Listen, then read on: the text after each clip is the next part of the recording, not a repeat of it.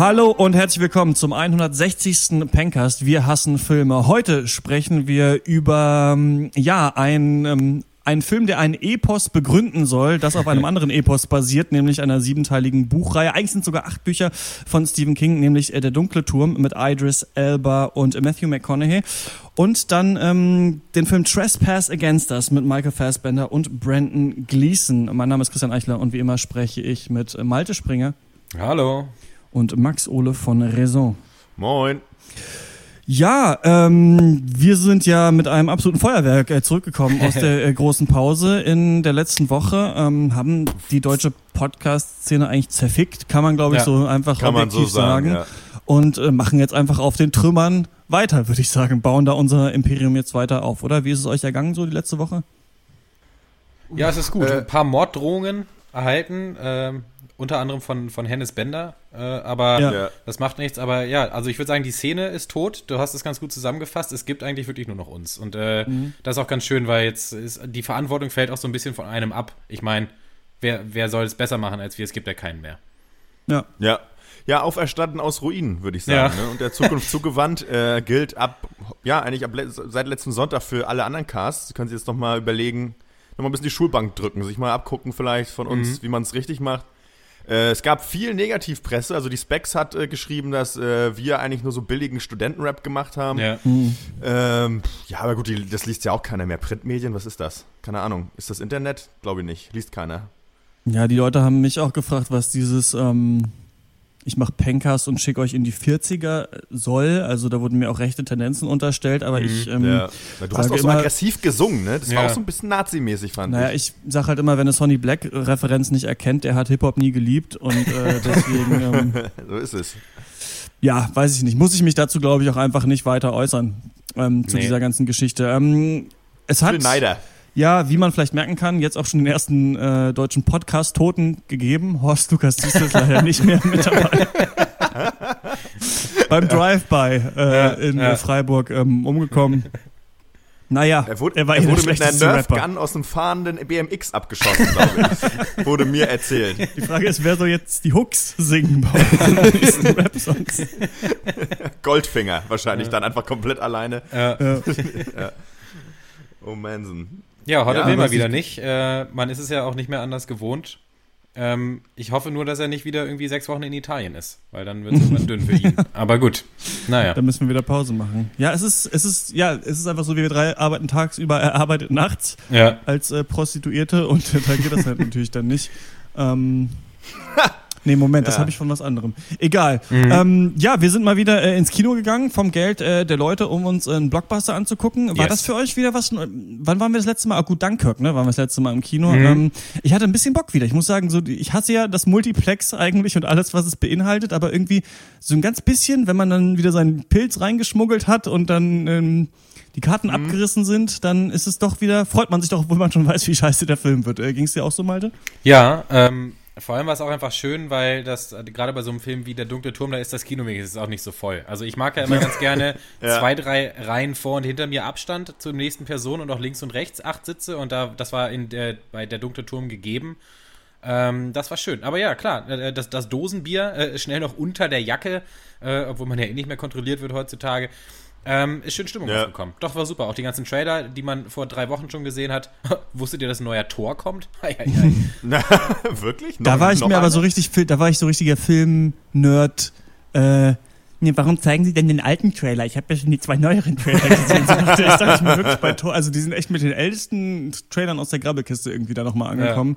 Ja. Ähm, weiß ich nicht, ob ihr wusstet, dass Hulk da auch eine Rolle spielt in dem Film. Auf jeden Fall konnte man das jetzt im äh, Sinister an Braunschweig, äh, in, wo wohnen wir? Leipzig sehen. Leipzig. Braunschweig, darum geht's gleich nochmal in der Hörerpost. Malte, du hast mal erzählt, hast du das schon mal im Kasten erzählt, dass es in, im Sinister in Leipzig der höchste Bierpreis überhaupt ist?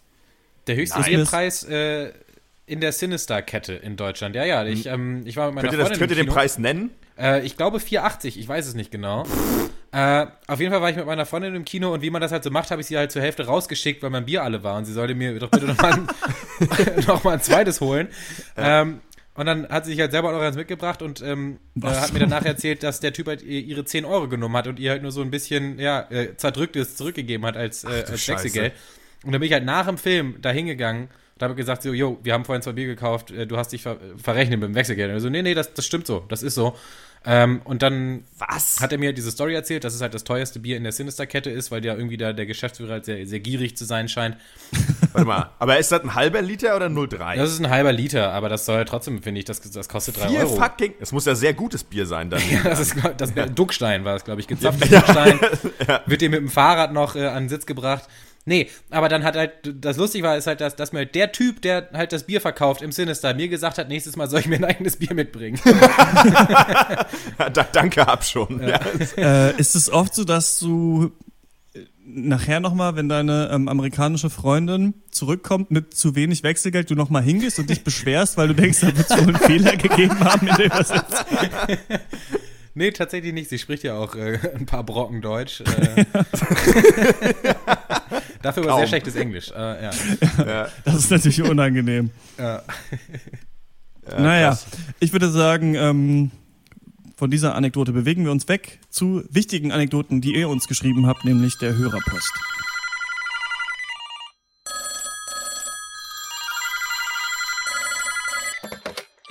Schönen guten Tag, Dr. Peng, Kundenservice, Betreuungsstelle. Wie kann ich Ihnen helfen? Die Dr. Peng Hörerpost. Ihr schreibt, wir lesen. Wir haben ungefähr eine Mail bekommen in der ganzen Zeit, in der wir weg waren. Es geht wirklich aufwärts mit den Pankers, muss man sagen. Also das ist wirklich, die Community ist, ist wirklich ganz wild darauf, uns ihre Meinung zu schreiben. Und so auch fuck, wie heißt der? Guck mal, ich habe mir das hier reinkopiert. Ah, so auch Henrik. Hm. Er hat zwei Filmempfehlungen äh, für uns über den Sommer angesammelt. Die eine ist A Wonder Woman.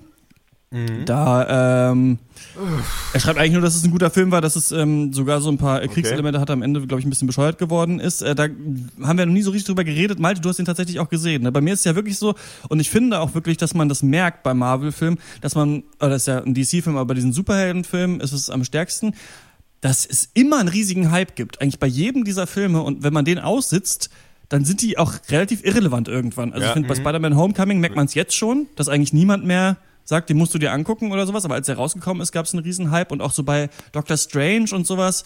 Und ähm, der äh, ist ja ähm, von einer Frau gedreht und sowas und soll ja auch äh, tatsächlich sehr gut sein. Wie war er denn jetzt? Ähm, ja, nicht so gut, fand ich. also, äh, ja, es äh, kommt immer darauf an, welchen Maßstab du ansetzt. Er ist äh, sicherlich ein äh, leicht überdurchschnittlicher Blockbuster, aber er zeigt halt sehr gut die Limitation des Superhelden-Genres, denn du brauchst halt wieder die anderthalb Stunden Origin-Story.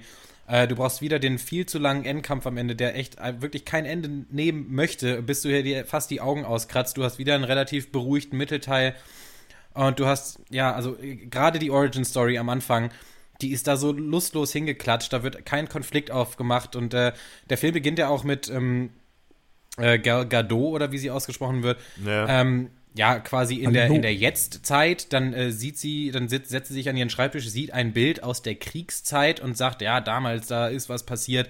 Dann sagt sie aber, aber ich fange von vorne an. Und dann geht's nochmal zurück zu ihrer Kindheit. Und das hat mich am Anfang schon wieder so genervt, dass da schon wieder so drei Zeitebenen aufgemacht wird und es wird so weit zurückgegangen und so viel Kontext muss doch irgendwie erzählt werden. Ähm, und ja, was er sagt, stimmt auch, denn am Ende wird es einfach nur so richtig äh, dumm. Es gibt also eine Knackszene, wo sich der Film selber so richtig schön das Genick bricht. Ähm, muss, möchte ich jetzt aber nicht spoilern. Äh, und ansonsten kann man sagen, dass das schauspielerisch von Gal Gadot extrem gut ist. Sehr gut, also ähm, wirklich richtig geil. Und die, äh, die Kampfszenen mir sehr gefallen haben, aber wie das nun mal so ist, wenn nur die Action gut ist, reicht es nicht für, für einen Film. Mhm. Äh, ja, ja irgendwie ja weiß ich auch nicht. Ich, mich mich hat das Bock. auch überhaupt nicht interessiert, muss ich ehrlich sagen. Ähm, hat auch nichts mit Wonder Woman an sich zu tun, aber das war, ist er das, die ganze, der, hat er was beim viel besprochenen Verdruss, eh, mit was das mhm. Superheldenkino angeht, zu tun. Ja, klar. Aber ist ja gut, wenn du sagst, dass es immerhin jetzt nicht super scheiße oder schrecklich war, ist ja auch mal was. Aber ist natürlich krass, dass das schon wieder der genaue gleiche, schematisch gleiche Aufbau ist wie alle, bei allen anderen auch so. Mhm. Das ist ja irgendwie, man ist wahrscheinlich auch nicht so einfach immer, aber, ach Mann, Klar, und das, das ist dann natürlich auch, gucken, auch persönliche ey. Präferenz. Ich lasse es ja oft zum Beispiel so Crime-Filme durchgehen, wenn sie sich halt auf Klar. typischen Crime-Film-Elementen beruhen, wo andere Leute sagen würden, das habe ich schon mal gesehen, das äh, finde ich jetzt langweilig. Richtig. Deswegen äh, möchte ich jetzt auch nochmal rausstellen, das kann man diesen Film nicht unbedingt immer explizit an, äh, ankreiden, sondern eben dem Genre an sich. Und dass wir das nicht mögen, das haben wir auch schon oft genug gesagt. Ja. Na klar. Aber man wird ja auch damit zugeballert die ganze Ja, Zeit. Ähm, ja, klar. Kommen ja äh, jedes Jahr drei, vier Filme raus. Und ähm, ja, der nächste, den ich wieder versuchen werde, wird dann Tor 3, Tor, bitte auf auf, der Song, äh, mit ähm, von Taika Waititi sein, einfach weil ich den Regisseur halt mega schätze und da wirklich gespannt bin. Ähm, dann empfiehlt uns ähm, Henrik noch einen anderen Film, den wir im letzten Cast ja schon besprochen haben, nämlich Dunkirk. Ähm, anders als bei Wonder Woman habe ich mich auf Nolans neuestes Werk fast von Anfang an gefreut und hoffe auch, dass ihr den Film ausführlich im Pencast besprecht. Ähm, man erinnert sich, dass es diese Mail, die ich im letzten Cast nicht mehr vorgelesen habe, weil wir äh, anderthalb Stunden gelabert haben. äh, man muss vielleicht dazu sagen, dass ich bis jetzt eigentlich jeden seiner Filme toll bis großartig fand und der historische Hintergrund von Dunkirk auch immer schon schnell mein Interesse geweckt hat und ich muss jetzt, nachdem ich ihn gestern Abend gesehen habe, auch sagen, dass Dunkirk einer der technisch besten Filme ist, die ich seit langem gesehen habe. Ähm, der Film fesselt von der ersten Szene an. Der Soundtrack von Hans Zimmer ist dazu top auf die Bilder und Emotionen, die erzeugt werden, äh, zugeschnitten. Die Kameraarbeit ist in meinen Augen großartig und das Verweben der drei Handlungsstränge ist toll umgesetzt. Der Zuschauer erfährt nichts über die Protagonisten. Sie bleiben blass und auswechselbar, eben wie es Soldaten in einer solchen Krise auch sind. Und anders als äh, viele Filme über Krieg driftet Dunkirk eigentlich äh, in keinen Pathos ab. Ist ja so ein bisschen am Ende doch so, haben wir auch drüber gesprochen, ne? Ähm, hier ist jetzt ein Spoiler drin. Kein klassischer Kriegsfilm für ihn. Er findet das ziemlich gut und ist so ein, einer der beeindruckendsten Filme, den er in der letzten Zeit gesehen hat. Kann man so ein bisschen nachvollziehen, denke ich mal. Wenn im Total. Kino kommt natürlich äh, viel Grütze einfach oder viel wiedergekautes. Man wird es ja gleich auch merken, wenn wir über der, der dunkle Turm reden. Das ist, finde ich, für mich so ein absoluter symptomatischer Film, der zeigt, was gerade alles in Hollywood irgendwie falsch läuft. Ja. Und da ist natürlich schön, wenn man noch so ein paar Autorenfilme hat, die ein bisschen äh, noch ihren ja, ihre Ideen irgendwie durchdrücken können. Ne? Mhm. Wir haben ja auch viele der Aspekte äh, auch angesprochen, aber dann halt, da, da merkt man halt wieder, wenn dir ein Film gefällt, dann drehst du halt viel ins Positive und wenn, er, äh, wenn du halt von vornherein nicht ganz so positiv gestimmt bist, dann drehst du sowas auch gerne mal viel ins Negative um. Und die, genau das habe ich mit vielen seiner äh, Punkte auch gemacht, denn ich sehe das genauso, diese technische Finesse und äh, dass es eben auch, dass die Charaktere halt ähm, sehr unemotional sind, dass es eben nicht im Pathos abdriftet, genau das habe ich meiner Meinung nach auch, oder haben wir auch alle gesagt. Nur das ist, war dann halt nichts für mich. Mir war das dann zu krass ähm, überdreht, könnte ich dann sagen, in, äh, ja, in diese Richtung. Mhm. Ja. Und dann sagt Henrik noch, falls jemand von euch mal wieder in der Löwenstadt Braunschweig sein Oh. sollte, in dem Studentenheim, in dem ich zurzeit wohne, haben wir ein eigenes Kino, in dem wir pro Semester circa 12 bis 14 Filme zeigen, allerdings erst gut zwei Monate nach ihrer Deutschlandpremiere. Freue mich ansonsten auch auf die Folgen nach der Sommerpause. Ja, das äh, betrifft ja eigentlich Malte. Der, du bist jetzt gezwungen, die, die mindestens fünf Filme in diesem Studentenkino von Henrik äh, anzuschauen. Ja, das passt ja auch zu einem Filmcast, dass man es immer zwei Monate später dann erst guckt. Nee, aber hey, Ja. du hast doch auch Connect in Braunschweig, da musst du mir jetzt nicht, mich nicht so wie ein nasses Handtuch hier raushängen. Ich war tatsächlich, glaube ich, ähm, seitdem ich aus Indien zurückgekommen bin, war ich da nicht mehr. 2009 war das. Also bald könnte ich mal Mhm. Ah, zum zehnjährigen Jubiläum da mal wieder, könnte ich mal wieder in Braunschweig äh, vorbeischauen. Dann machen wir gleich drei Off-Duties darüber, weil die Geschichte so spannend ist. Ich habe gerade übrigens ein bisschen so einen Apfel nebenbei gegessen. Ich weiß nicht, ist wahrscheinlich nicht so gut, wenn man das jetzt hört, aber macht ja nichts. Ähm, neben dieser Post Nix. haben wir auch noch ähm, eine E-Mail bekommen von Lukas Bawenschik. Der schreibt Hallo Björn, Torben, Detlef und Rüdiger und hat hier so ein, so ein MP3 äh, uns So geschickt. wir ja gar ich nicht. äh, Komisch. weiß auch nicht, klick da mal drauf. Dr. Peng, ich fand ja schon catchy. Aha. Long take. Aha. Long take. Long Take, der einzige Filmpodcast. Yeah, yeah. Der Pencast frontet peinlich rum, was soll man zu dem Schrott sagen? Fuck it, man, ihr Trottel rappt sogar noch schlechter als ihr podcastet. Jetzt muckt ihr Opfer auf, was Angst halt nicht besonders laut, wenn dieser Track zu Ende ist. Habt ihr für immer Sommerpause. Aus Rap ein Podcast wurde Wacker Battle Rap eine Abrechnung mit allen, so wie Echo Fresh 2005. Denkt an das Urteil und ich glaube dann, seht ihr, für den ist das nicht ganz so glimpflich ausgegangen. Diese Bars perfekt geschrieben, so wie Kalligrafie. Euer Name passt, weil ihr euch hier nach Halle erschießt. Dr. Peng, das ist keine höhere Mathematik. Ihr wollt rappen, doch trefft nicht einmal den Takt, ihr scheiß Freaks.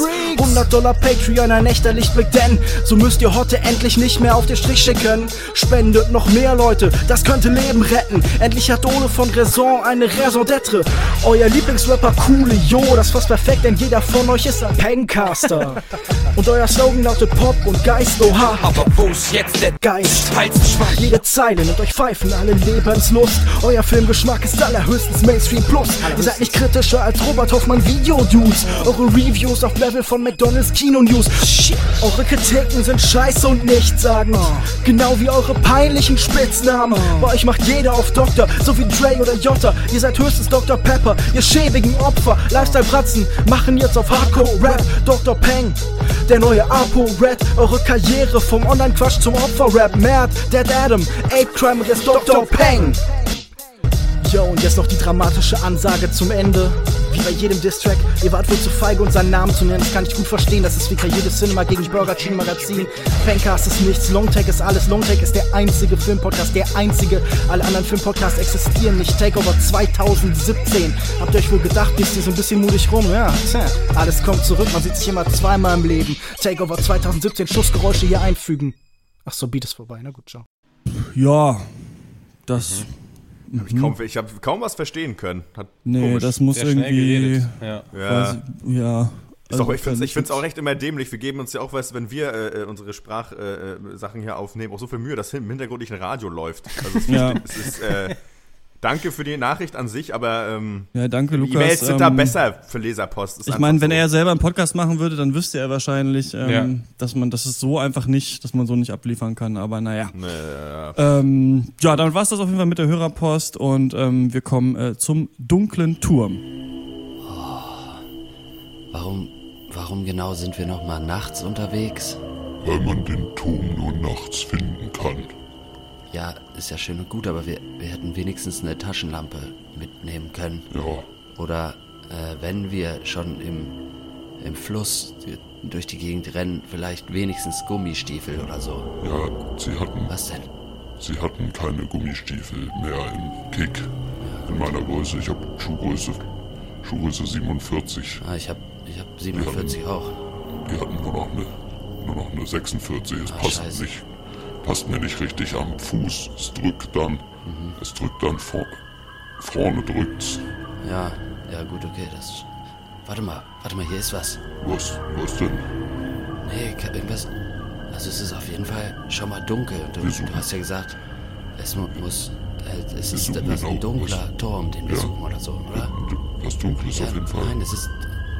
Ja, wie, wie groß ist es denn? Nicht, relativ klein. Also, wie klein? Fünf bis zehn Zentimeter. Wir suchen einen Turm. Der Turm ist nicht fünf Zentimeter. Ach so. Fünf Zentimeter nur groß. Das ist ein dunkler Wurm höchstens. Hi. Oh, nee, ja, das ist es. Oh, das nö. dunkler Wurm. Och, scheiße. Scheiße. Sollen, sollen wir den Film trotzdem noch machen, oder? Keine Ahnung. Oder hören wir, oder lassen wir es dann? Ja, nee, komm, dann lassen wir es. Ist mir auch eh. Macht keinen Spaß mehr. Dann. Ja. Tschüss. Der dunkle Turm ist ein Film äh, von Nikolai Arcel. Der hat eigentlich viele Filme gemacht, die man nicht so richtig kennt. Die Königin und der Leibarzt zum Beispiel ist einer von denen. Ähm, mein Lieblingsfilm. Und das ist ein Film jetzt, der dunkle Turm der gefühlte, weiß ich nicht, 15 Jahre in der Mache war und dann doch irgendwie viel schneller jetzt rausgekommen ist, als man irgendwie gedacht hat. Also es und dann nur 90 Minuten. Also was haben die, die gemacht eigentlich? Dann nur 90 Minuten lang ist, ja. Und zwar basiert der auf einer Romanreihe von Stephen King. Die hat ähm, sieben Bände und dann hat er noch mal einen ähm, vor ein paar Jahren geschrieben und so dazwischen geschoben in die Story. Und das ist was, das, ich weiß nicht, ob es als das galt, aber ähm, das habe ich damals, als ich angefangen habe, das zu lesen, mit so 15 vielleicht, ähm, stand immer hinten drauf, ah, das ist so das Herr der Ringe der Neuzeit irgendwie. Das ist das große Epos, was jetzt äh, Tolkiens Epos ablöst. Und mhm. zwar geht es spielt das in Mitwelt. Das ist so eine Art postapokalyptische Erde die so eine Mischung aus Science-Fiction-Setting und Wild-West-Setting ist. Und es gibt dort einen äh, Revolvermann, der Roland heißt, was auf Deutsch immer relativ witzig ist. Im Film haben sie ihn auch äh, Roland dann genannt in der deutschen Synchro, weil man mit Roland wahrscheinlich nicht davon gekommen wäre. Und der verfolgt den Mann in Schwarz durch eine Wüste und er will eigentlich zum dunklen Turm. Denn dieser dunkle Turm, der steht irgendwie im Zentrum der Welt und hält eben nicht nur Mitwelt, sondern auch unsere Welt zum Beispiel, die es eben auch in diesem Universum gibt, äh, zusammen und der droht auseinanderzubrechen. Und es ist auch so, dass ich die Zeit irgendwie weitergedreht hat. Das wird dauernd erzählt, auch in der Bücherserie. Also früher gab es da mal äh, Königreiche und äh, große Städte und Imperien und sowas. Und mittlerweile gibt es eigentlich nur noch so ein paar versprengte Aussätzige, die irgendwo in irgendwelchen Wüsten oder Ruinen wohnen. Und ähm, von dieser alten Zeit ist eigentlich nicht mehr viel übrig. Und an dieser Serie wollte man schon lange arbeiten. Es war immer die Frage, soll dazu eine Fernsehserie kommen? Soll das ein Kinofilm werden? Was will man eigentlich machen? Und es hieß immer, das ist unverfilmbar und warum das auch relativ schwer auch zu verfilmen ist, das ähm, müssen wir nachher mal ansprechen. Denn ich habe davon auch äh, fünf der sieben Bücher gelesen. Irgendwann wird's relativ bescheuert und ich hatte dann so eine lange Pause gemacht und dann das sechste irgendwie angefangen, dann keinen Bock mehr drauf gehabt. Mir dann mal auf äh, Wikipedia durchgelesen, wie die Serie ausgeht und muss sagen, da bin ich ganz froh, dass ich das nicht noch gelesen habe. Aber ähm, es war, also für mich war das so ein bisschen so eine Herzenssache, dass das irgendwann rauskommt, weil ich habe es auch richtig hart gefeiert damals. Dann irgendwann hat man ähm, Idris Elba. Sagt man eigentlich Idris Elba? Das höre ich immer in englischen Cast. Ist das richtig? Wisst mein Gefühl das? sagt Idris, aber ich weiß es nicht. Egal. Idris Elba und äh, Matthew McConaughey wurden gecastet und da ist eigentlich ganz witzig, dass man so dachte, Matthew McConaughey könnte eigentlich dieser Roland sein, denn der ist eigentlich Clint Eastwood nachempfunden. Also ist eigentlich so ein ähm, alternder äh, blasser, dünner Cowboy-Typ eigentlich. Und Idris Elba ist ja so ein bisschen bulliger und eben auch ein Afroamerikaner, der in so einem Setting auch nochmal auffällt. Und da gab es eben vorher auch Kontroversen und Diskussionen. Ist es okay? Jetzt kennt man ja auch bei James Bond und so weiter und so fort. Ihr wisst es alles. So, in Film wurde sich jetzt entschieden, dass man die Geschichte aus der Sicht von Jake Chambers erzählt. Das ist ein Junge, der in, in, New York aufwächst, der hat Albträume und der träumt immer von dieser Welt und er träumt auch davon, dass dieser Turm zerstört wird.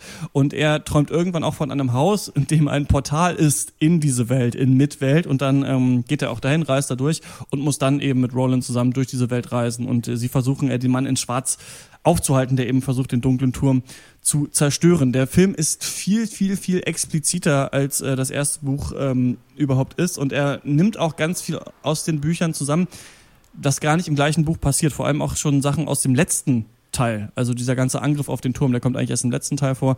In den Büchern am Anfang gibt es eigentlich nur diese Wüstengeschichte. Also es ist ganz äh, komisches Machwerk letzten Endes geworden. Ja. Das ist sehr interessant, glaube ich, darüber zu reden. Max, du hast sie nicht gesehen, aber. Ähm, nee, leider nicht. Du hättest aber wahrscheinlich auch so ein bisschen Bock drauf gehabt. Malte, äh, du ja. warst mit mir im Kino. Vielleicht kannst du mal Max vorher erzählen, was du denkst, wie der Film so ist oder was du dir von den Trailern so erhofft hast oder ob du irgendwas darüber weißt oder so. Das würde mich mal interessieren, jetzt wo wir den ja äh, gesehen haben. Ich meine, erstmal ist, es ja meistens gut, wenn es eine, eine Buchvorlage gibt, eine, eine mehrteilige. Und ähm, du hast ja auch gesagt, du fandest das ganz cool. Insofern standen für mich die Sterne erstmal gut. Ähm, als ich dann die Trailer gesehen habe, dachte ich, ja gut, wird wahrscheinlich so ein Action, Sci-Fi, Fantasy-Spektakel, so um 6,8 Punkte, IMD, äh, IMDb-Punkte-Bereich. ja. Ähm, ich fand auch Matthew McConaughey sah irgendwie komisch aus in seiner. Rolle. Äh, hat mir auch schon mal so äh, als Cast nicht so gut gefallen. Ähm, war aber so, bin ich nach wie vor, ich weiß, ich weiß ja noch nicht, wie ihr es findet, ja. oder äh, wie es euch gefallen hat, äh, war aber trotzdem so, habe ich eigentlich ein bisschen Bock drauf, weil das eigentlich so ein Mix ist, der mir eigentlich ganz gut gefallen kann, als, zumindest als gutes Popcorn-Kino oder vielleicht eben auch für eine mehrteilige Reihe. An sich bin ich dabei, an sich kannst du mich mit sowas kriegen und mal schauen, was ihr sagt. Ja, also war es bei mir auch und äh, gerade du hast mir dann ja auch nach dem Kinobesuch, Christian, und jetzt auch nochmal halt erzählt, wie komplex und vielschichtig vielleicht dann auch dieses Buch ist, auch wenn es jetzt nicht das beste Buch der Welt ist oder die beste Buchreihe. Und das halt von so einer Buchreihe zu halt einem 90-minütigen Film irgendwie äh, Komplexität verloren geht. Das ist natürlich nichts Neues und auch nichts Schlimmes. Aber der dunkle Turm ist halt so übertrieben runtergebrochen. Also es ist echt so ein guter, ein böser und ein Kind, äh, äh das das Schicksal der Welt in seinen Händen ja. hält. Wahnsinn. Also noch nie gesehen, äh, die, diese Geschichte.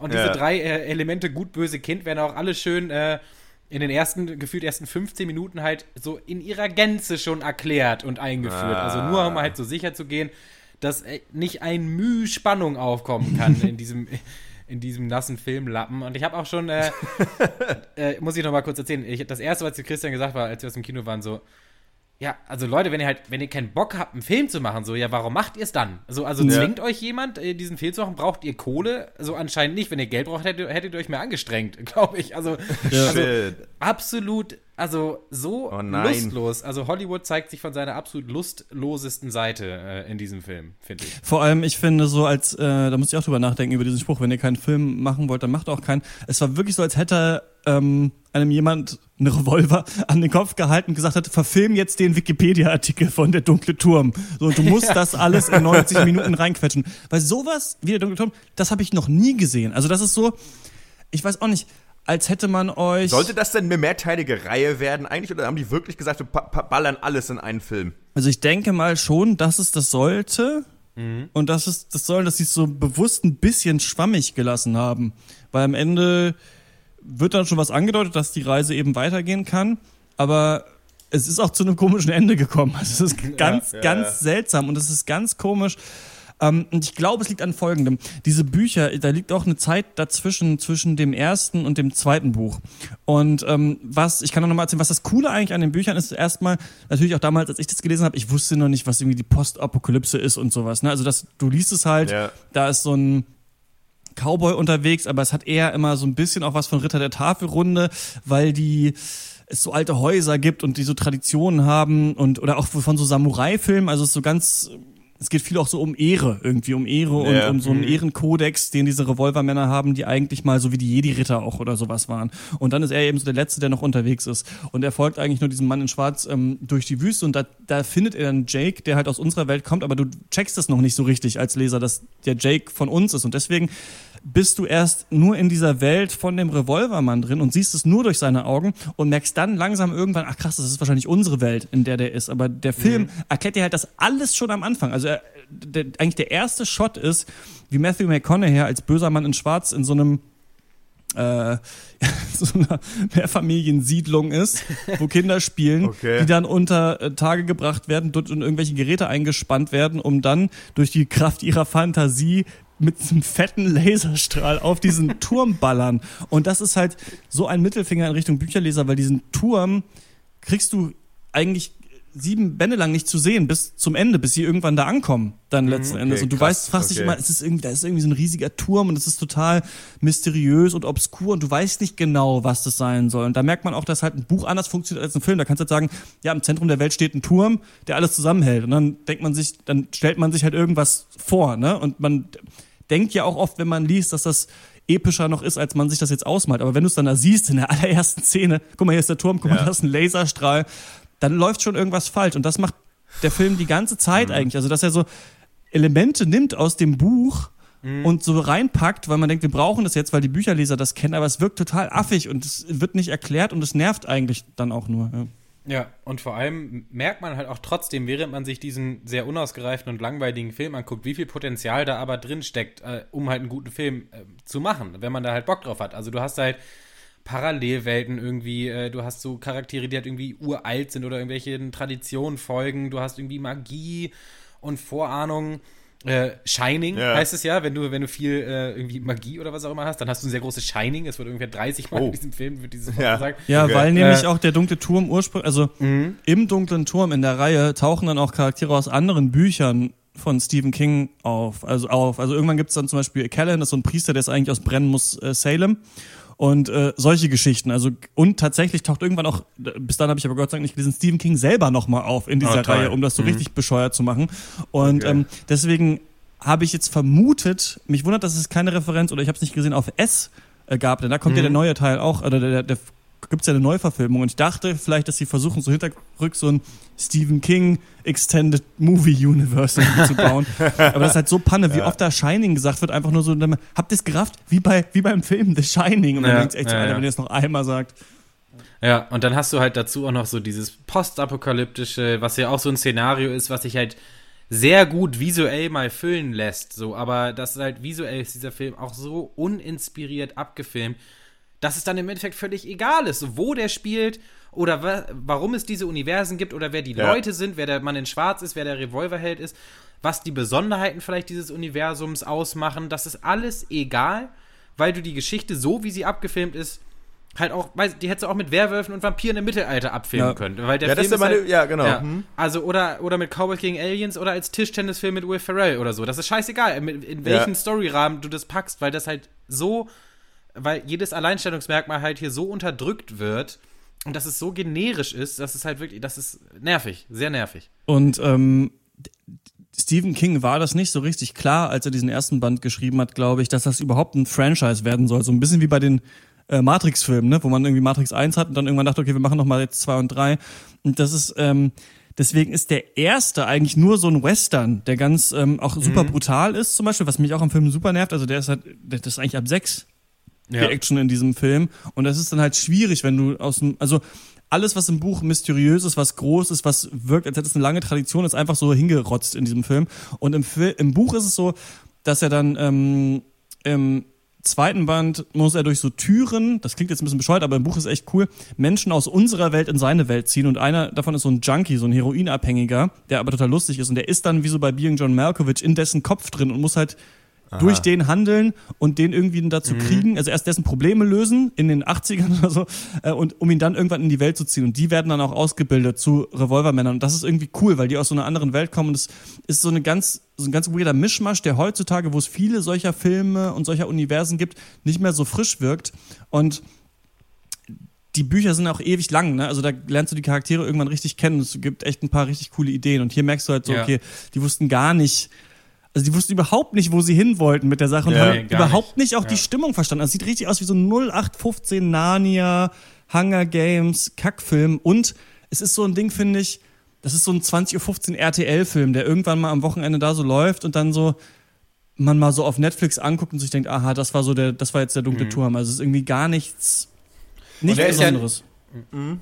Klingt so ein bisschen äh, wie, äh, ja, Malte, du hast es schon gesagt, wie diese äh, Filme, die ja dann auch mit einem Teil quasi abgeschlossen waren. Cowboy vs. Aliens oder auch so ja. Vin Diesel, The Last Witch Hunter, ja, ja, wo man so an, mhm. wo man so antäuscht, dass es ein riesiges Universum gibt und irgendwelche äh, äh, markigen, ulkigen Charaktere, äh, äh, irgendwelche bedeutungsschwangeren Symbole oder was weiß ich was, Geheimbünde. Mhm. Und am Ende ist, hast du halt trotzdem nur 90 Minuten Spektakel. So, und es ist aber eigentlich nicht weiter relevant. ja, aber, aber nicht mal diesen B-Movie Trash-Charme hat dieser Film, weil er halt auch noch so so trocken einfach abgefilmt wurde. Okay. Aber was, ähm, Christian spricht irgendwie Narnia und so an und Hunger Games, aber der Film ist ja nicht mal besser als diese Young Adult Science-Fiction-Filme, die nee, halt äh, so äh, gerade en vogue sind. Und da kommen wir halt auch echt zum nächsten Knackpunkt, denn jedes, jeden Aspekt dieses Films hast du halt heutzutage schon 30.000 Mal besser in anderen Projekten gesehen. Also in Hype, so in so in so krassen Marvel-Blockbustern ist irgendwie eine, ist, ist es visuell irgendwie stimulierender. Dann in so Serien wie ähm, Stranger Things oder Westworld hast du so äh, verschiedene Universen schon mal besser dargestellt bekommen oder einfach so bei Inception ging es besser um Traumwelten und selbst irgendwie ja. die Kampfszenen sind nicht so gut wie in Wanted und John Wick so und dann brauchst du auch keine Kampfszenen mehr, äh, mehr drehen, wenn sie nicht so gut sind wie in Wanted mit ja. James McAvoy von vor, weiß ich nicht, gefühlt 23 Jahren ja. und alles äh, führt dann echt zu dieser Frage so, was wollten die Filmemacher und ich komme da echt noch nicht drüber klar, was wollten die Filmemacher, so die mussten doch wissen, dass diesen Film also wirklich auch keinen einzigen Menschen in Ekstase versetzen kann. Dass nicht ein Mensch irgendwie aus dem Kino kommt und irgendwie direkt seinem besten Kumpel oder seiner Freundin irgendwie eine SMS schickt, hier der dunkle Turm, den musst du sehen. Das, das kann doch gar nicht sein. Also, und, also andere Fragen, warum haben die Schauspieler das, das Skript nicht gelesen? So, also, äh, die haben halt nichts zu tun. Also ist die nächste Frage, ist die McConaissance jetzt endlich abgeschlossen eigentlich? Gibt's die noch? Mhm. Habe ich mich auch gefragt. Also, aber ey, Matthew McConaughey hier in diesem Film, der soll ja irgendwie dann die Personifizierung des Bösen sein. Ich hätte schwören können, er spielt irgendwie Rod Stewart in einer L'Oreal-Werbung, oder? Also, der, ja, ja. Also, wie scheiße kann man aussehen, Alter. Ja, ohne Mist. Was für ein schmieriger Lappen, Alter. Ohne Scheiß, ey. Einmal in, in Top, Top Das Schmalz ist eh ein Problem, was der Film hat, dass du so viel Zeit mit Matthew McConaughey's Charakter hier verbringst. Also wirklich, der Mann in Schwarz, man weiß eigentlich gar nicht, wer das ist. Bis zum Ende des ersten Buchs und dann gibt's eigentlich auch noch so einen Dialog. Also das, das ist aber dann cool. Das funktioniert irgendwie im Buch, weil du dir denkst, die haben einen ewigen Konflikt, irgendwas wird da schon sein. Und hier bist du ja eigentlich fast genauso viel Screentime hast du eigentlich beim Mann im Schwarz wie auch beim ähm, Revolvermann. Und das ergibt halt nur Sinn, weil das halt, das ist so eine Karikatur, wie der da in seiner Basis rumrennt und mhm. dann, und auch, ich weiß auch nicht, im Buch denkst du, das sind so irgendwelche uralten Magier, die so ganz mysteriöse Tricks drauf haben, von denen man nicht genau weiß, wie sie funktionieren. Hier kann er halt Feuerbälle schmeißen halt und zu Steine. Ja. also das ja, ja. Und also geht halt zu Typen hin und sagt, hör auf zu atmen. Und dann hören sie auf zu atmen. Das ist richtig cool. Es ist echt so, als hätte man jemanden ey, gesagt, so, das ist sowas, das ist so Nerd-Humor, ne? Mhm. Aber auch so volles Humor. Das ist so IT-Humor. und ist ja gesagt, hör auf zu atmen. Das sage ich auch manchmal auf Arbeit. so, ey, ja. Aber es ist wirklich also, so, als hätte man, das ist jetzt wirklich nicht mein Lieblingsbuch oder meine Lieblingsbuchreihe oder so, als, als mhm. hätte man gesagt, mach das mal scheiße. Also macht, versucht, lest euch mal nur echt den Wikipedia-Artikel durch und dann versucht mal so einen Kackfilm daraus zu machen, so wie man das heute so macht, irgendwie, wie man heute so Filme macht. Und äh, mhm. äh, ich, also ich habe fast das Gefühl, die haben den irgendwie gedreht und dann gemerkt, fuck, hier ist nichts. Wir machen das jetzt auf 90 Minuten. Augen zu, bringen wir den raus und hoffen, dass uns nicht irgendwie das Studio einschützt. Ja Hoffentlich Sony, guckt ihn ne? keiner, ja. Die haben ja auch in der Vergangenheit jetzt Ghostbusters gemacht, den Emoji-Film. Und ich habe das Gefühl, das sind so Filme aus einer, oder das ist eine Art, Filme zu machen aus einer vergangenen Zeit. Ja. So funktioniert das heutzutage nicht genau. mehr. Also so ja. funktioniert das vielleicht bei Marvel, wenn du die Charaktere irgendwie so Ewigkeiten aufgebaut hast, dann kannst du auch mal einen Film machen, der durchschnittlich ist und da ähm, den gucken sich Leute ganz, trotzdem an. Ganz viele, Aber die durchschnittlich sind, ja. Mhm. Wenn du was, was Neues etablieren willst, was die Leute noch nicht kennen, dann reicht das so nicht mehr. Also das kannst du so nicht anbieten. Da musst du wirklich das so machen wie Mad Max. Da musst du einfach richtig geil machen. Und ich, ich glaube, es wäre eigentlich cool gewesen, wenn sie den ersten wirklich als dreckigen Western verfilmt mhm, hätten, ja. der einfach nur gut gemacht ist, wo man einfach denkt, ey, okay, cool, ganz leichte Sci-Fi-Elemente und dann sagt man, jetzt erweitern wir das Universum mit dem nächsten Film und schauen mal, also machen sympathische Charaktere und bauen darauf auf. Du kannst nicht Du kannst nicht das Ende ja, der Geschichte schon erzählen, weil du denkst, das, du musst es reinbringen. Das ist ganz komisch. Aber das ist eh komisch. Ich meine, bei äh, unseren, Christian, unser beider Lieblingsfilm, Seventh Son, ist es ja auch so. Da gibt es ja, ja auch, glaube ich, ich weiß nicht, wie viele Bücher von. Ja. Und da hat man ja auch gemeint, wir machen einfach einen Film draus. Weil, äh, wo man, wo ich mich immer wundere, dann nehmt doch einfach, dann, dann erschafft euch doch irgendein Universum, ganz ehrlich, ja, weil ja. für die, weil es kennt eh kein Schwein, den Buchfans wird es auf jeden Fall nicht gefallen. Ja. So, und allen anderen ist es halt scheißegal. Also, das finde ich super unklar. Aber ist auch mal wieder, was ich so schade finde, eine vergebene Chance, weil ähm, von mhm. dem, was du erzählst, jetzt ab, oder Christian, abgesehen vom, vom Ende vielleicht der Reihe, wo es vielleicht ein bisschen sehr weird wird, wäre das doch eine Möglichkeit gewesen, vielleicht mal eine interessantere, mehrteilige Filmreihe zu machen, wo eben man auch wirklich mal abwechselnde Orte hat und nicht irgendwie über dem Comic-Universum einmal auf der Erde, einmal auf irgendeinem Meteoriten, ähm, mhm. sondern vielleicht eben nur so eine Westernwelt und dann hier mal irgendwie, keine Ahnung, gut, Postapokalypse, im Endeffekt hatten wir das doch alle schon tausendmal, aber ähm, wäre trotzdem eine Chance gewesen, vielleicht für eine coole äh, Abenteuer, Fantasy, was weiß ich was, Science-Fiction, irgendwas Reihe. Ist ja. aber schade. So, Komisch auch, ich. also was ich interessant fand, weil ich hätte mir wahrscheinlich, ähm, ich hatte mich vorher gefragt, ob ich mir den Rassismusvorwurf dann wahrscheinlich machen lassen muss, weil ich das ein bisschen kritisch gesehen habe, dass Idris Elba hier gecastet wurde, weil das halt wirklich, weiß ich nicht, so ein alternder, hagerer Kaub, also es ist wirklich einfach Viggo Mortensen eigentlich, wäre es eigentlich gewesen. Und dann habe ich gehört, Matthew so, McConaughey dachte, wird gecastet ah, und ich, ich dachte, dachte, mir so... Ich dachte, ich der Rassismusvorwurf wäre gewesen, dass, dass äh, der Mann in Schwarz ein Weißer gewesen ist. genau, so rum. Nee, und da dachte okay. ich mir wirklich so, okay, Idris Elba, nicht weil er schwarz ist, aber ist auch so einfach nicht so wirklich der Typ, den ich in dieser Rolle mhm. wirklich sehe. Ne? Und, und vor allem, weil dann Matthew McConaughey gecastet wurde, wo ich gesagt hätte, das ist eigentlich genau der Typ, den ich darin gesehen hätte, wenn ich mir True Detective ja. anschaue und äh, Dallas Buyers Club. Denn so hätte man den eigentlich richtig gut machen können. Dachte ich mir schon, okay, ist eine seltsame äh, Wahl, das so zu machen. Jetzt muss ich aber sagen, nach ja. dem Film, Idris Elba hat das eigentlich ziemlich gut gemacht. Also ich fand eigentlich so dafür, ähm, dass der Film so scheiße war, ähm, hat der das eigentlich ganz gut durchgezogen und hat das äh, ganz glaubwürdig gemacht. Aber das Problem ist eben, äh, Stephen King ist jemand, der ganz viel Dinge immer wieder wiederholt und irgendwann glaubst du dann, dass das, dass das existiert und eine Sache ist. Und der dunkle Turm ist halt voll davon, ne, dass so Sprüche und Namen und ähm, irgendwelche Regeln wiederholt werden, bis du dann irgendwann das cool findest, dass sich Leute begrüßen mit äh, lange, Ta lange Tage und angenehme Nächte oder sowas. Das hast du dann so irgendwann so richtig mhm. intus und bist dann so in dieser Welt drin. Ja. Und es wird halt hier alles so einmal gesagt von jedem. So ein Satz kriegt jeder so, der, der irgendwo aus dem ja. Buch kommt, dann wirkt das halt so richtig so wie hingeschludert. Aber naja, also ähm, schade, vertane Chance wirkt so, als hätte man sich das Projekt aufgehalst und dann nicht gewusst, was man damit machen soll. Und dann dachte man, man geht den sicheren Weg, aber ich hätte dann lieber gesagt, macht irgendwie einen bescheuerteren Film, macht irgendwie was Bekloppteres ja. daraus, was sich mehr traut. Da hätte man die Leute vielleicht noch so ein bisschen als Wow-Faktor abholen können. Mhm. Sind wir bei der Bewertung, Christian? Ja, ich würde sagen schon. Mhm. Von mir gibt es viereinhalb von zehn. Für mich ist es eigentlich kompletter Durchschnitt aber äh, die Enttäuschung spielt da noch mit rein. Ist ein Fernsehfilm-Ding sonntags um elf am, weiß ich nicht. Weiß Als ich nicht Wiederholung vom Vorabend. RTL, ja. Da ja. kann das irgendwie ganz gut kommen. Nee, für mich ist der Durchschnitt mittlerweile schon gestiegen. Also in den 90ern wäre das vielleicht ein durchschnittlicher Film für mich gewesen, mittlerweile nicht mehr. Der Film ist vom Gefühl her echt so wie, äh, weiß ich nicht, Frankfurt spielt gegen Hertha und es geht 0-0 aus ungefähr. Oder Du hast Bock, dir eine geile Reispfanne zu kochen, hast aber alle Zutaten vergessen, außer Reis. Ungefähr so ist dieser Film. ähm, also so richtig, so langweiliger wird es für mich nicht. Ähm, äh, zweieinhalb von zehn von mir. Gut, ich gucke mir den dann äh, auf iTunes an, gegen Geld. Genau, ähm, apropos äh, Geld für der dunkle Turm. Diesen Film konnten wir natürlich nur gucken, weil ihr uns äh, auf Patreon unterstützt oder auf äh, Steady. Ja, das könnt Dank. ihr auch, das könnt ihr auch weiterhin äh, noch tun. Gerade kriegen wir da ähm, so 100 Dollar zusammen auf den äh, beiden Plattformen äh, zusammen. Das reicht, um ab und zu mal ins Kino zu gehen.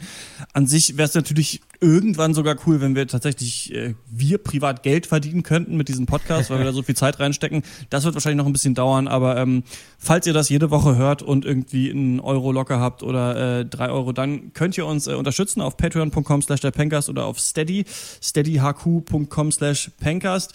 Ja, Patreon oder, äh, braucht man eine Kreditkarte oder ähm, bei äh, Steady geht es auch mit äh, dem Bankeinzug.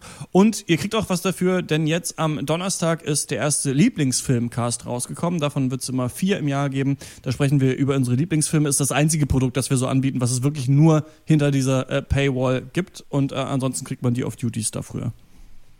Äh, ansonsten, wenn irgendwer von euch in der Marketingabteilung von einem großen Unternehmen arbeitet, sagen wir mal, weiß ich nicht, Monster Energy, äh, dann äh, lasst euch, überlegt euch, wie man das, wie wir, wir ruft uns an, wir machen da eine Ko äh, Kollaboration, äh, doppelt so viele Filme in der gleichen Zeit, wir hauen uns die Energy Drinks rein, die Sau, reden schneller, äh, mehr fürs gleiche Geld. Ja. Also, ähm, call me, call us dann in dem Fall. Wenn ihr so da Bock habt, wir sind bereit, wir ja. sind käuflich.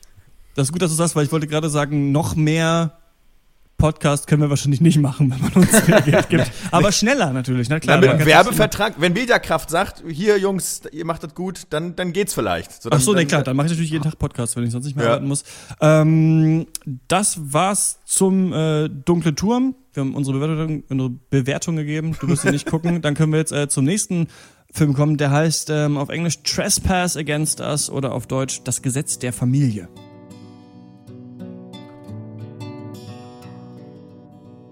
Ey, Gino, mein Sohn, komm mal her. Du bist jetzt alt genug, ein richtiges Mitglied unseres Clans. Es wird Zeit, dass ich dir mal die Gesetze unserer Familie erkläre. Hm? Was? Gesetz Nummer eins: Die Erde ist flach. Und wenn jemand das Gegenteil behauptet, dann haust du ihm eine rein. Das ist das Gesetz der Familie. Was, Alter?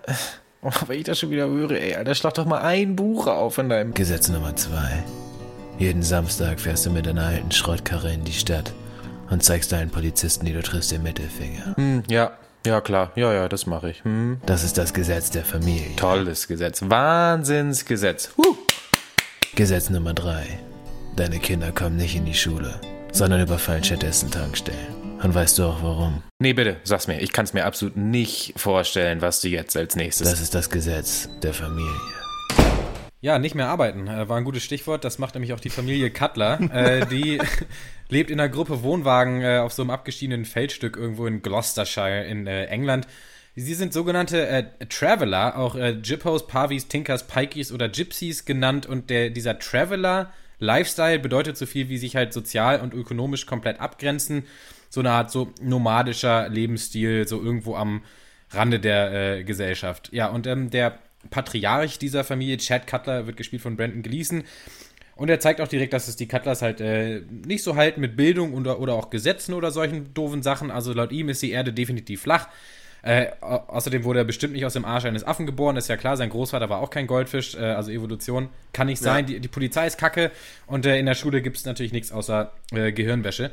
Deswegen hat er auch seinen eigenen Sohn äh, Richard Cutler, gespielt von Michael äh, Fassbender, auch nie in die Schule geschickt. Das macht Sinn. Der hat aber mittlerweile selber Frau und zwei Kinder und er überlegt sich jetzt, ob er dieses Leben, was halt echt so von Kriminalität äh, geprägt ist, also die Cutlers finanzieren sich halt mit Raubüberfällen und anderen Kleinigkeiten, ob das halt für seine Kids noch so gut ist. Und ja, Papa Cutler hört das natürlich nicht gerne.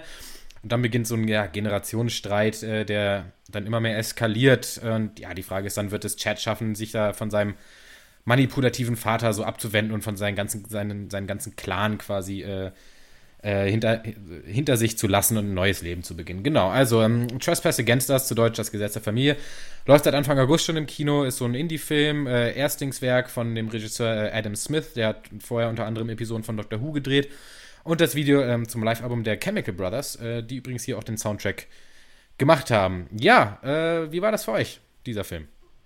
Mhm.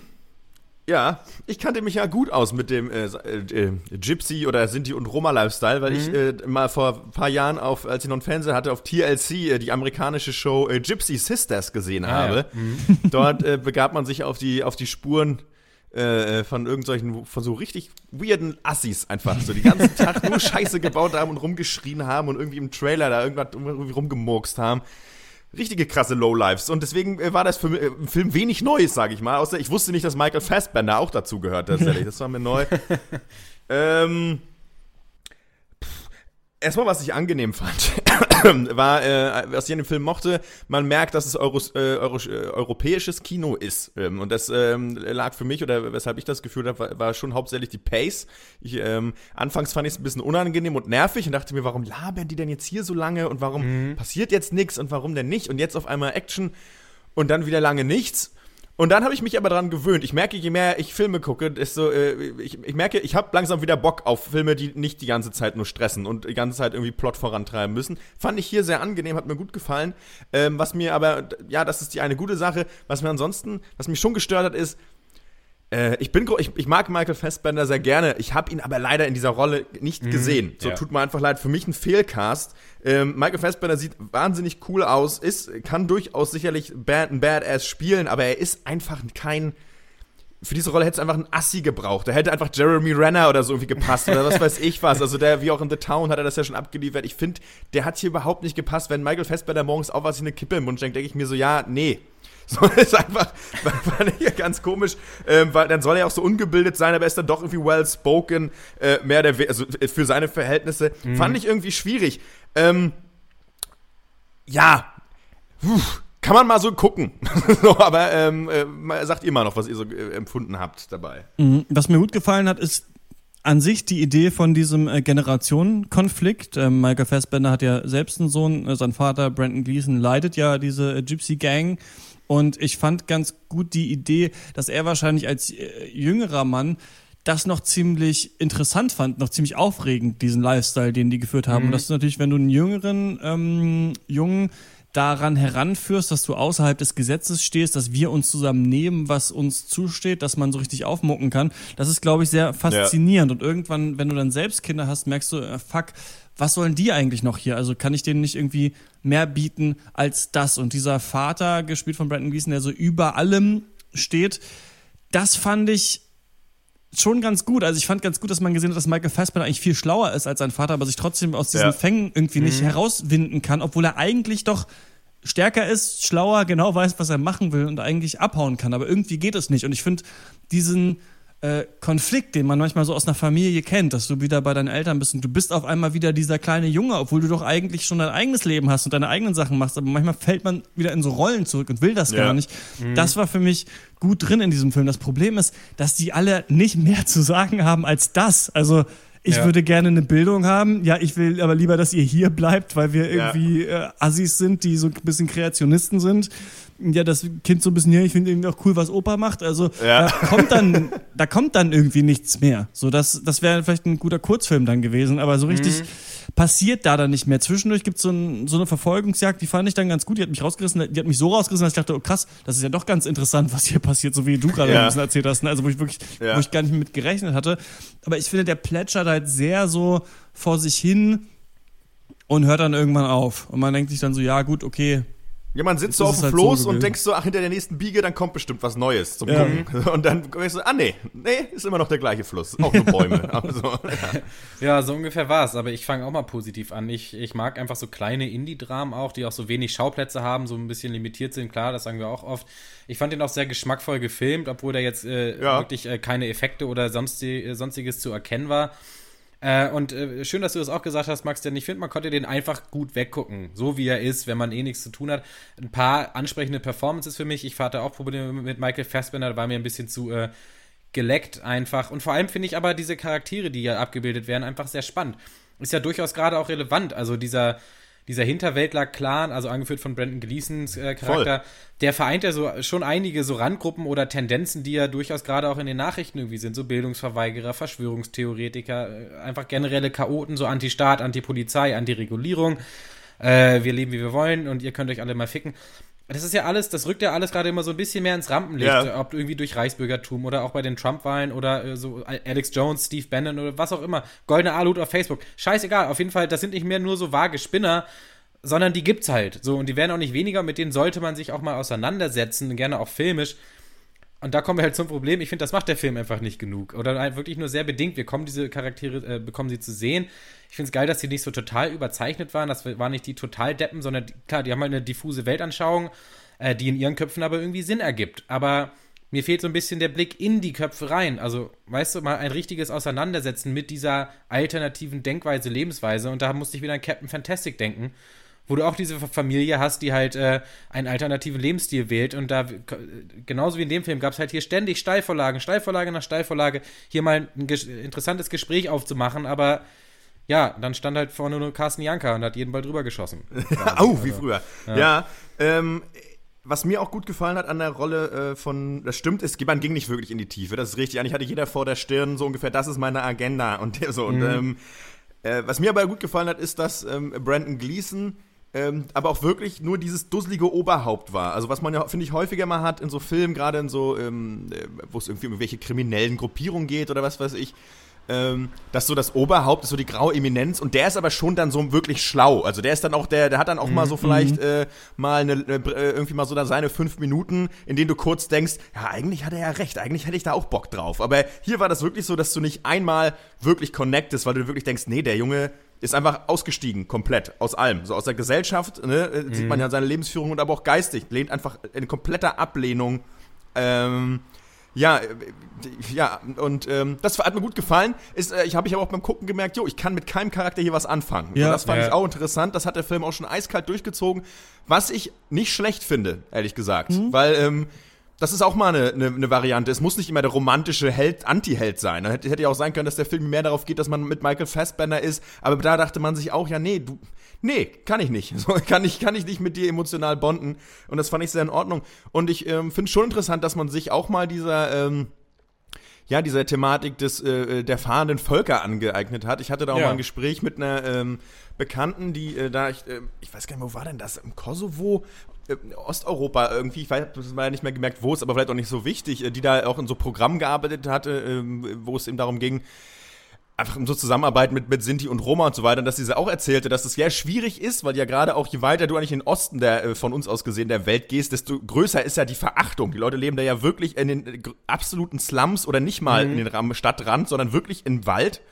Ähm, und ein großes Problem für die Integration ist tatsächlich auch eine äh, äh, grassierende Bildungsfeindlichkeit, weil eben man dieses Außenseitertum äh, mitunter da auch wirklich so zum Lifestyle gemacht hat. So, so das ja. ist so, so gelebte Onkels-Mentalität. Äh, so, weißt du, uns wollte eh nie einer. Und, und wenn man selbst wenn man es dann versucht, kriegt man auch wieder nur aufs Maul.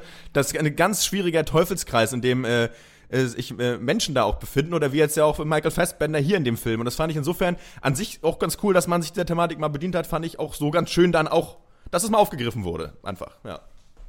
Wenn auch nicht mhm. tiefgehend genug wahrscheinlich. Ja, so. aber auch unabhängig, finde ich, von dem Thema äh, jetzt oder von diesen Personen, hatte ich das Gefühl, dass dieses, das, das Drama in diesem Dramafilm ein bisschen zu nix führt. Also so dieser Antrieb oder der Auslöser soll ja irgendwie sein, dass sich halt Michael Fassbenders Charakter von eben dieser verschallerten, vagabunden Familie irgendwie lösen will, dass er seinen Kindern was Besseres bieten will.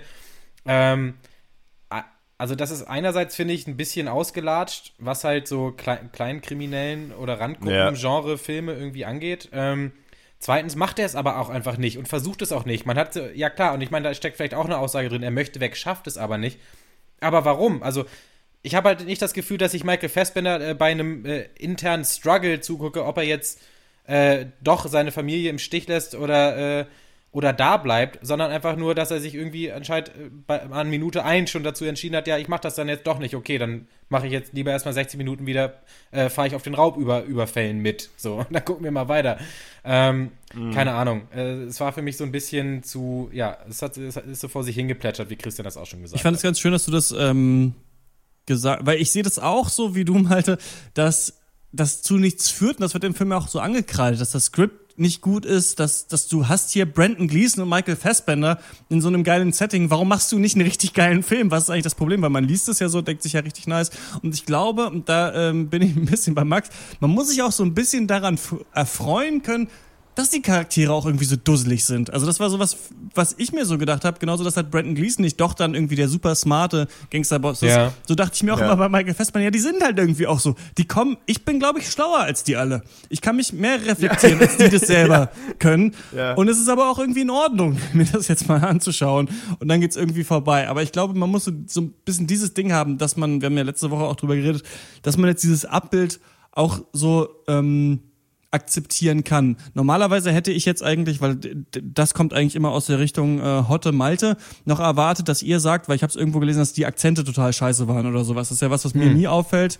Ähm, war das irgendwie so? Also ich habe es ohne Untertitel geguckt. Ich konnte vieles auch nicht raffen, aber mir war es auch bei dem Film irgendwie nicht so wie. Ich habe den auch, ich habe den einfach so geguckt und mir war das irgendwie dann auch egal, ob ich dann immer einen Satz nicht verstanden habe oder oder ähm, oder doch. Das ist schon ähm, hart im O-Ton, ja. Waren die so, waren die so schäbig schwer. irgendwie die die Akzente? Weißt du da was? Äh, nee, also für mich hat sich das authentisch nach halt so britischem Countryside-Slang angehört. Ob da jetzt die richtige Region getroffen wurde oder nicht, ja. ist mir dann auch wirklich egal. Das ist ja nicht so wie bei Child 44 oder so, weißt du, wo das dann so aufgesetzt ist. Das, das kam für mich schon Ich finde schön, dass wir den immer noch mal erwähnen. Weil ja, das ist aber auch der, das ist aber auch der. Äh, wenn ja, es um Akzente geht, so, dann, dann, führt an dem kein Weg vorbei. ja, ja.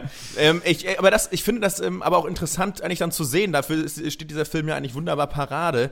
Ähm, dass es eben sau schwierig ist, so einen Film zu machen, weil dieser Film, also diese Hauptdarsteller, also die Protagonisten sind ja wirklich die Einfalt in Person, einfach mhm. alle. So, ne? Und dass das schwer zu genießen ist, weil, weil man sagt immer, ich gucke gern Gangsterfilm, aber eigentlich sollen die Gangster bitte genauso sein, wie halbwegs wie man selbst und ungefähr die Dinge tun, die man sich vielleicht, wenn man sagen würde, ich steige jetzt auch komplett aus, ich bin, werde jetzt kriminell, äh, äh, die Dinge tun, die man selber auch noch so ungefähr machen würde. So, wenn ich, ah ja, wenn ich mhm. ja, die Bank überfallen würde, ja, dann würde ich jetzt das vielleicht auch so und so machen. Nee, aber das sind echt die absoluten Volltrottel. So, und das ja. ist interessant, dass man offensichtlich, wenn man einen Film macht, egal worum es geht, ähm, muss man ein bisschen lügen, glaube ich. Also da muss man die Charaktere schon umschustern. So, ich meine, Drive, so guckt ihr halt so einen Film an mit Ryan Gosling, mhm. macht den mal authentisch. Dann würdest du halt sagen, boah, was für ein Spacken, Alter. Ganz ehrlich, so, warum, was, was macht er da mit dem Auto? So, hör doch mal auf, so, was ist denn für ein Volldemongo? So, lass, lass das doch mal bleiben. Ähm, ja, hier ist das sehr unromantisch. Und ähm, mhm. ob macht das Spaß? Naja, weiß ich nicht. weiß ich nicht. Mhm. ähm, wollen wir da noch mehr zu sagen? Ja, nee, so lass Bewertung mal bewerten. Abgeben. Komm, lass gut sein. Ja, von mir gibt's, äh, äh, ach, war so ein, fand ich nett, war ein, für mich war es ein netter Film, für mich war es überhaupt kein super schlechter Film. Ähm, von mir gibt es dafür sechs Punkte. Eben weil ich auch so ein bisschen Fan bin von so einem Indie-Crime-Scheiß. Und der war nicht schlecht gemacht. Ich fand der sah sehr schön aus.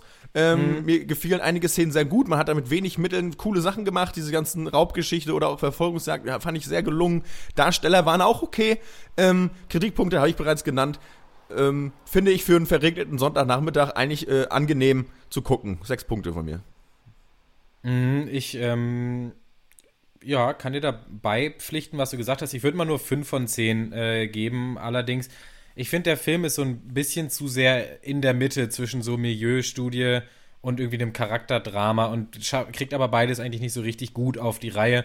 Und ja. äh, was dann vielleicht der letzte Punktabzug ist, ist ähm, von 6 auf 5, ist, dass Michael Fassbender wirklich da nicht reingepasst hat. Also ich habe das, ein äh, Reviewer hat auch irgendwie geschrieben, ja, der, er kann ja nichts dafür, dass er aussieht wie, wie ein nordischer Gott. So, aber da musst du ihn halt nicht als, als äh, dreckigen, abgehalferten Typen irgendwo in, äh, in Gloucestershire casten. Naja, 5 von 10.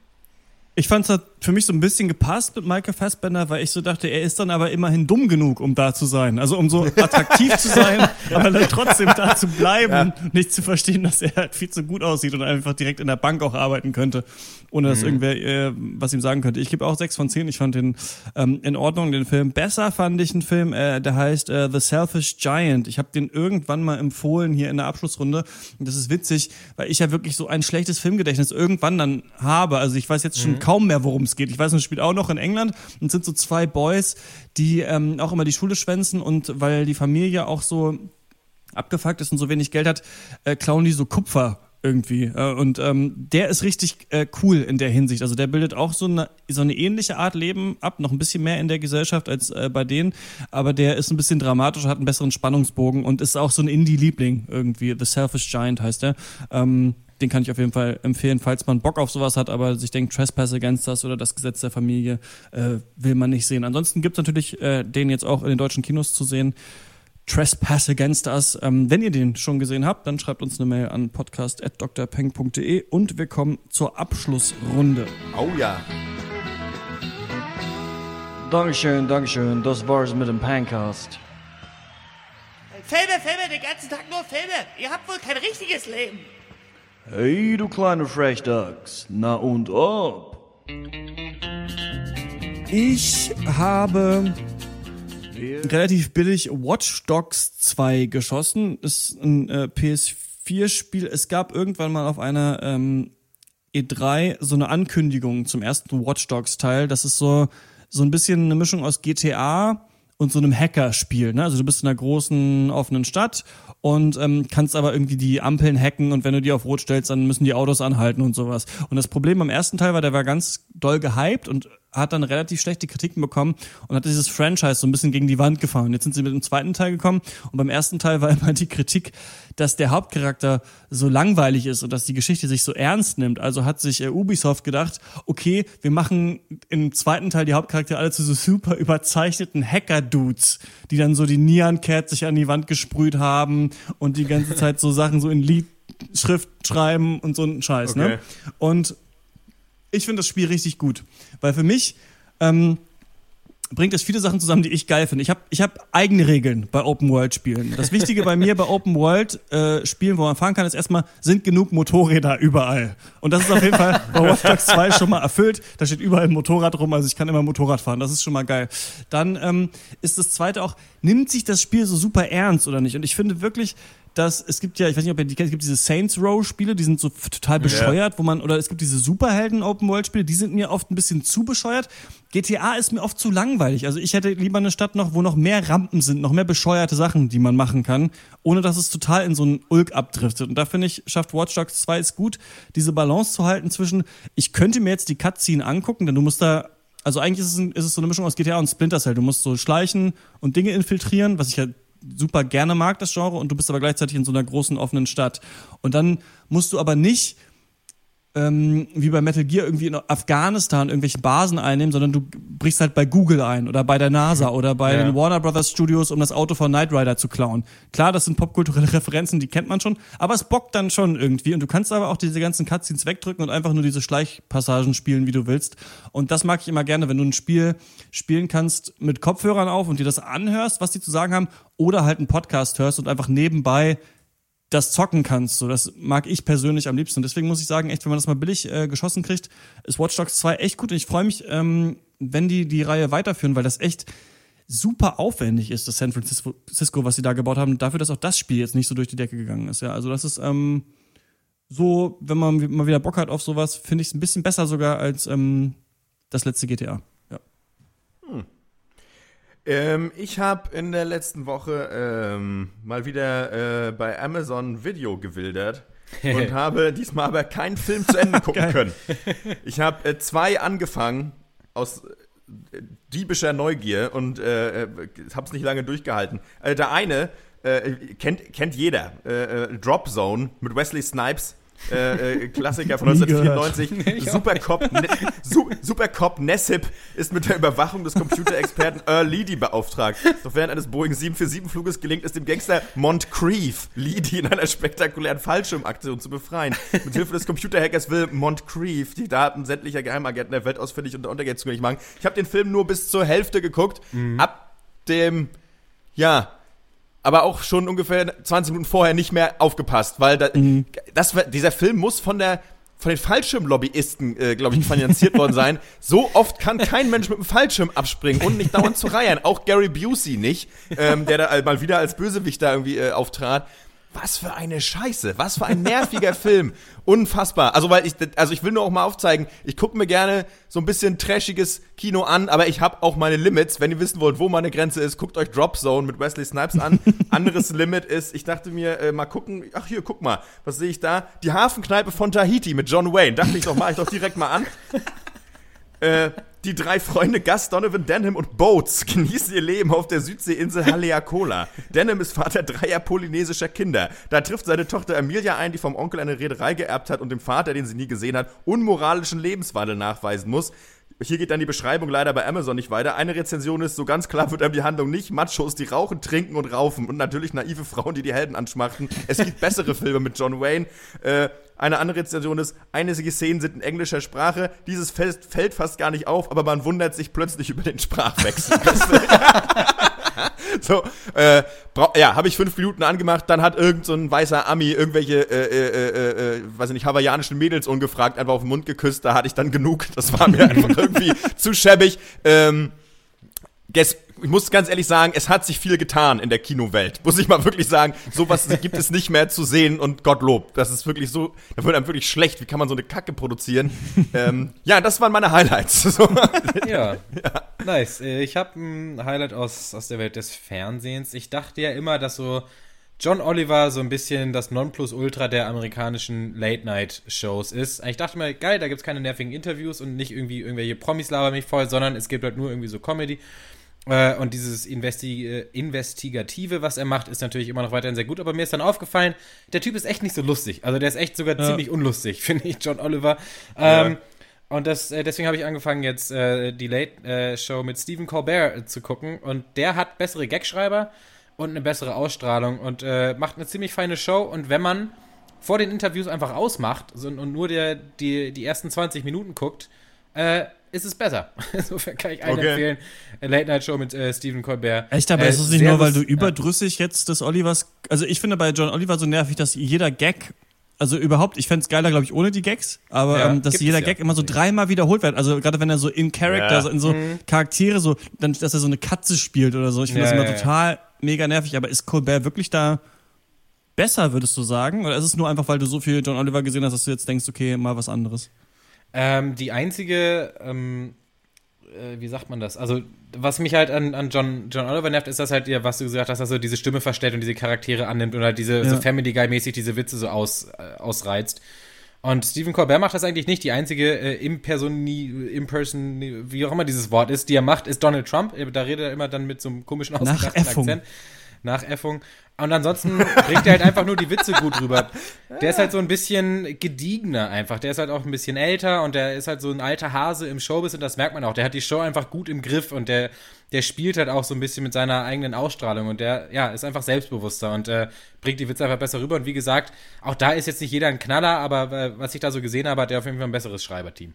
Ja, okay. Late Night ohne Interviews äh, gibt's auch, wenn man sich die ganzen alten Harald Schmidt Folgen auf äh, ja, YouTube ja. anguckt. Da hat mhm. nämlich jemand auch, glaube ich, die Interviews rausschneiden müssen. Entweder rausgeschnitten, weil er keinen Bock drauf hat und damit die YouTube-Audience einfach geknechtet, dass es sie nicht gibt, oder ähm, aus rechtlichen Gründen, weiß ich nicht genau. Ist auch immer nicht so schlecht. Mir ist noch aufgefallen, eine Sache neben, gibt es genug Motorräder in Open-World-Spielen, ist immer noch, gibt es genug geile Klamotten zu kaufen? Weil das ist, ich habe irgendwann noch ja, mit Max gesprochen. Das erste, was ich mache, wenn man da frei rumlaufen darf, ist in den ersten Klamottenladen zu gehen und gucken, wo gibt's coole Sachen, ähm, was kann ich anziehen? Und ähm, das gibt's bei Watch Dogs auf jeden Fall auch. Sehr viele Overlong Sleeves, falls man auf diesen Look steht. Aber ähm, besser als die anderen hässlichen Klamotten, die man sonst mal in Videospielen anhaben musste. Die sind ja der Modeindustrie meistens so 10, 15 Jahre ähm, äh, hinterher.